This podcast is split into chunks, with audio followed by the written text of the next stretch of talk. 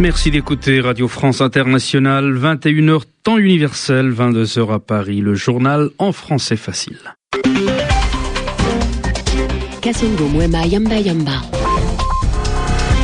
Avec David Thompson, bonsoir. Bonsoir Kassango, bonsoir à tous. Plus que deux heures avant la nouvelle année, dans ses vœux aux Français, Nicolas Sarkozy a souhaité une année 2011 utile, promettant de continuer à réformer la France. Le chef de l'État s'est engagé à défendre l'euro de toutes ses forces. Ignacio Lula da Silva a décidé de ne pas extrader Cesare Battisti, l'ancien activiste des Brigades Rouges condamné en Italie pour quatre meurtres dans les années 70. Rome a immédiatement rappelé son ambassadeur au Brésil pour consultation. Laurent Gbagbo fait savoir qu'il n'entend céder ni aux pressions internationales ni à son rival. Alassane Draman Ouattara avait promis à la CDAO de ne pas poursuivre le président sortant s'il quitte le pouvoir ce soir à minuit. Le journal en français facile.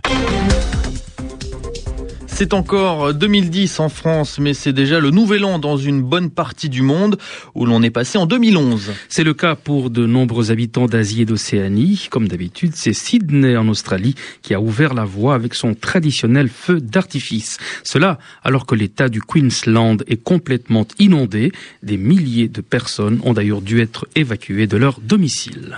Pour ce réveillon de Nouvel An en France, les forces de police sont mobilisées et en grand nombre cette année encore. En tout, 53 820 policiers et gendarmes sont sur le terrain pour assurer la sécurité. En attendant les feux d'artifice dans moins de deux heures, Nicolas Sarkozy a adressé ses vœux aux Français pour 2011. Le président a souhaité une année utile, promettant de continuer à réformer la France. Nicolas Sarkozy a aussi promis de défendre l'euro de toutes ses forces. Ne croyez pas, mes chers compatriotes, ceux qui proposent que nous sortions de l'euro. L'isolement de la France serait une folie.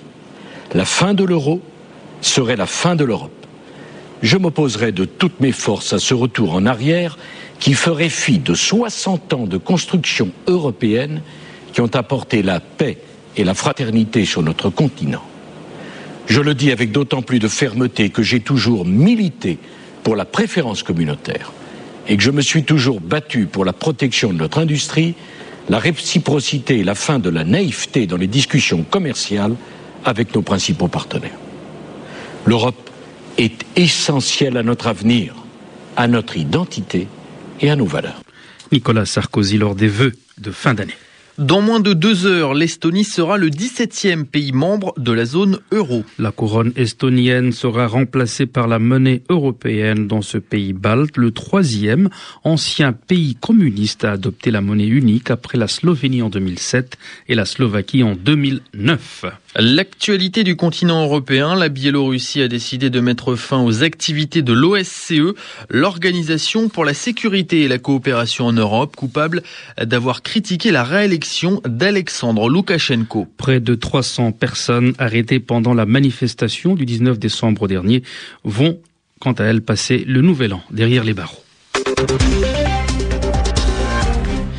Avant d'abandonner le pouvoir à Dilma Rousseff, sa dauphine Ignacio Lula da Silva a pris la décision de ne pas extrader l'ancien activiste des Brigades Rouges, Cesare Battisti, condamné en Italie pour quatre meurtres à la fin des années 70. Rome a immédiatement rappelé son ambassadeur au Brésil pour consultation.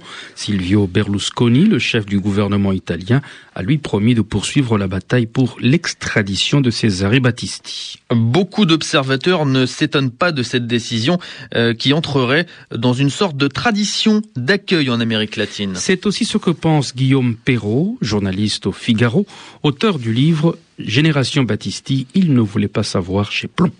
Eh bien, il y a une, dans les pays d'Amérique latine une tradition d'accueil euh, de personnes venues d'Europe, d'accueil euh, que je qualifierais de sans discernement.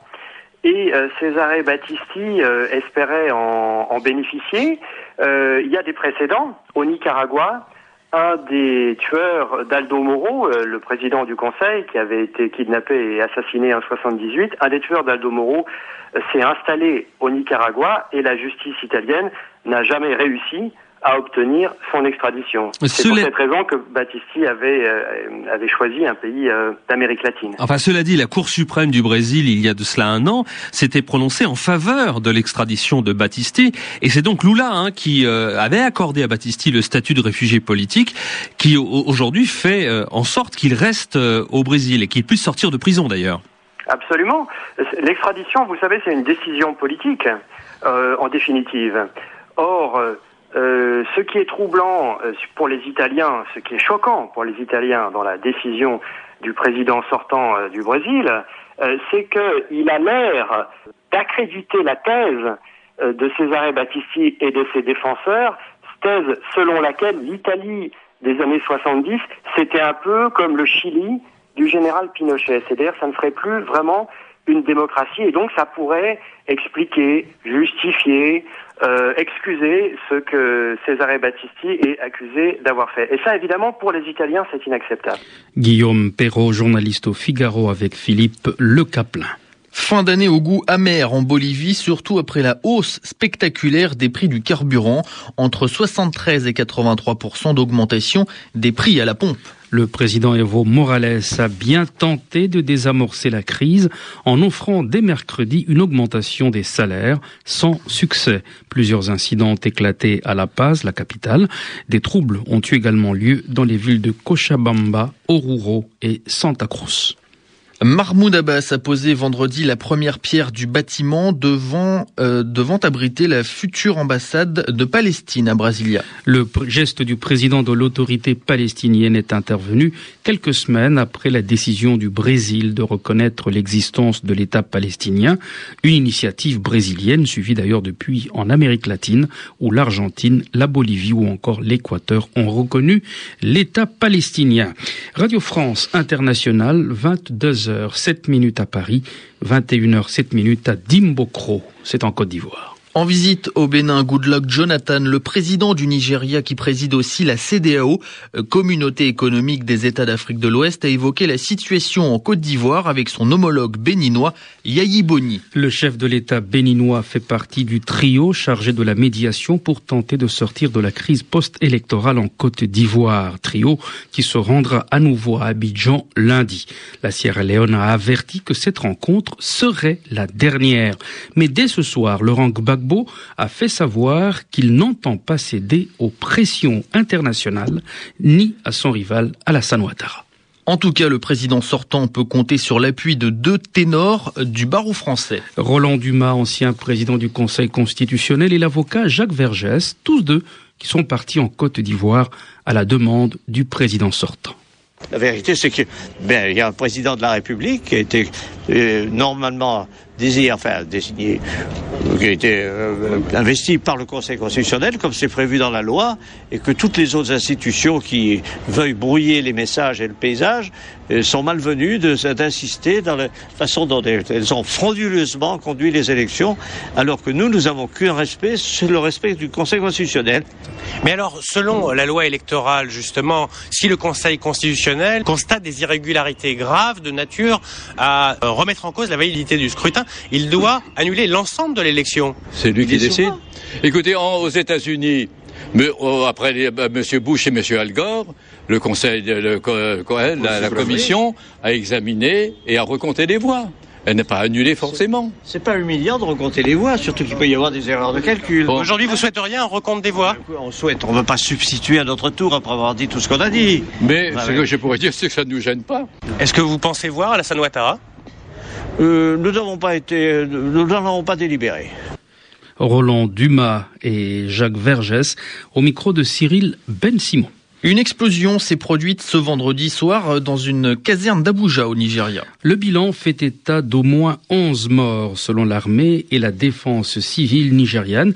L'explosion, qui a eu lieu sur un marché très fréquenté à l'intérieur de la caserne Sani Abacha de la capitale nigériane est due à une bombe. La semaine dernière, le pays a été le théâtre d'émeutes interconfessionnelles qui avaient fait, et rappelez-vous, au moins 80 morts. Vous êtes à l'écoute de Radio France Internationale. Il est 22h10 minutes à Paris.